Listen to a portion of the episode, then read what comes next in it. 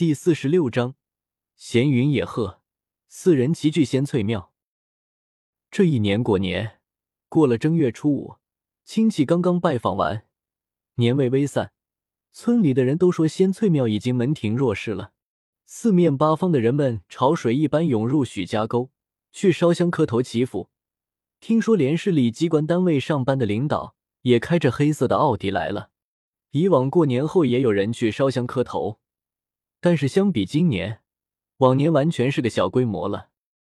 小婶婶来我家串门，和我母亲说一起去仙翠庙去，母亲就说换一件衣服就出发。母亲还叫我去，我说你们先去，我后面和亮亮他们一起去。亮亮说今年人多，是受了去年小智去世的影响，都说仙翠庙很灵。我说我们也去逛逛吧，烧个香去。顺便可以看看有没有好看的姑娘，你俩也要上心，要娶媳妇了。我和亮亮一起去叫涛涛到仙翠庙去，涛涛却准备去舅舅家拜年。我说：“你老舅这么醒，你这么晚才去拜年？”涛涛说：“老舅没空，他也忙着拜年，这两天才有空了。”我说：“明天再去，今天一起去仙翠庙烧香去。”涛涛说：“那怎么行？”你们去吧，亮亮说：“我们叫玉梅一起去啊，你确定不去？”涛涛就喊一声“妈”，他母亲说：“怎么了？”涛涛说：“明天去舅舅家，今天有事。”他母亲就说：“随意你，天天不去，都要过十五了。”你舅舅一堆意见。涛涛说：“差一天而已。”说完，我们三个就去玉梅家，玉梅也在家，听了我们要去仙翠庙。便说他梳梳头发，让我们等一等。这一等，等了半个小时。亮亮说：“女孩子真麻烦，梳妆打扮这么重要吗？”说着，玉梅出来了。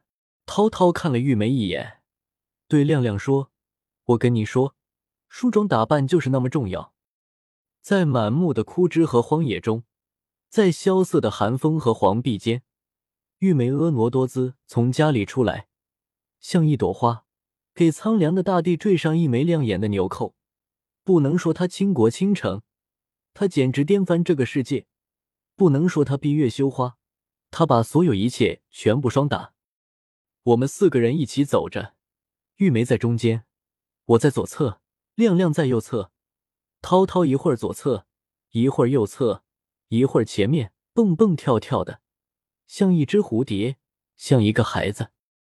玉梅路上讲一些饭店的趣事，说有一个老板经常去他们饭店吃饭，每次打扮的油光可见，人模狗样。去了以后，他先点菜，点五六个菜，还点两杯红酒。过一会，一个女孩子就进来，俩人欢声笑语，吃的很开心。吃完饭，女孩先走，男的慢慢抽根烟，再结账走人。这样的事情每周都有一次，十分规律。他们服务员在饭店就猜测，说这个是男的和小三约会，不敢大摇大摆，所以就玩起以前恋爱的套路，不一起走，吃饭有前后，开房有时差。然而有一天，还是他俩吃的正开心，进来一个蓬头垢面的妇女，过去照着女的一顿打，说：“你个狐狸精！”敢勾引我女婿，情况好复杂。涛涛说：“啥意思啊？